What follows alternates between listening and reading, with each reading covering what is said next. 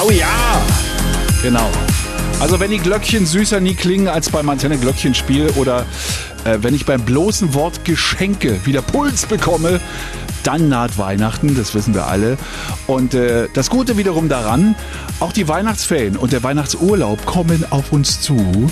Auch dieses Jahr äh, kann man hier bei uns in Brandenburg ja eine Menge machen. Experte dafür ist Patrick Kastner von der Tourismus Marketing Brandenburg. Jetzt habe ich ihn am Telefon. Hallo, Herr Kastner.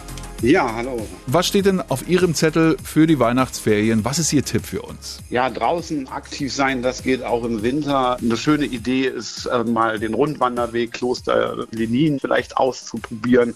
Da ist man so zwei bis drei Stündchen unterwegs und ähm, hat herrliche Seeblicke und kann auch das Kloster und das Klostercafé besuchen.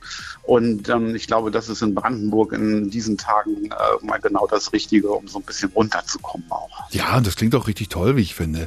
Was ist denn für Familien mit Kindern empfehlenswert? Also wir müssen ja alle so ein bisschen aufs Geld schauen dieser Tage. Also möglicherweise was kostenloses oder vielleicht etwas nicht ganz so teures. Haben Sie da was für uns? Ja, der Veranstaltungskalender in Brandenburg, der ist wirklich prall gefüllt. Zum Beispiel gibt es einen bunten Nachmittag mit winterlichen Märchen und Sagen, Liedern und Bräuchen auf den Spuren der Gebrüder Grimm im Jagdschloss der Schorfheide. Da kann man einfach mal hingehen und die ja. sind auch nicht so teuer wie große andere Veranstaltungen, die es ja auch noch gibt. Nämlich zum Beispiel äh, Schneewittchen äh, kommt ins Kulturzentrum im Havelland.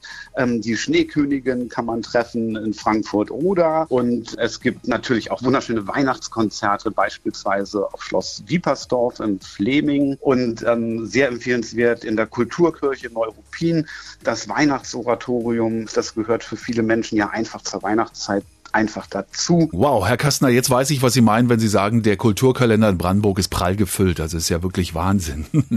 Im RBB Fernsehen heute Abend gibt's noch mehr Tipps aus erster Hand. Dann sehen wir Sie nämlich um 18.15 Uhr bei der Sendung Schön und Gut. Viel Spaß dabei, Herr Kastner, und äh, ein schönes Wochenende natürlich auch. Danke, Ihnen allen auch.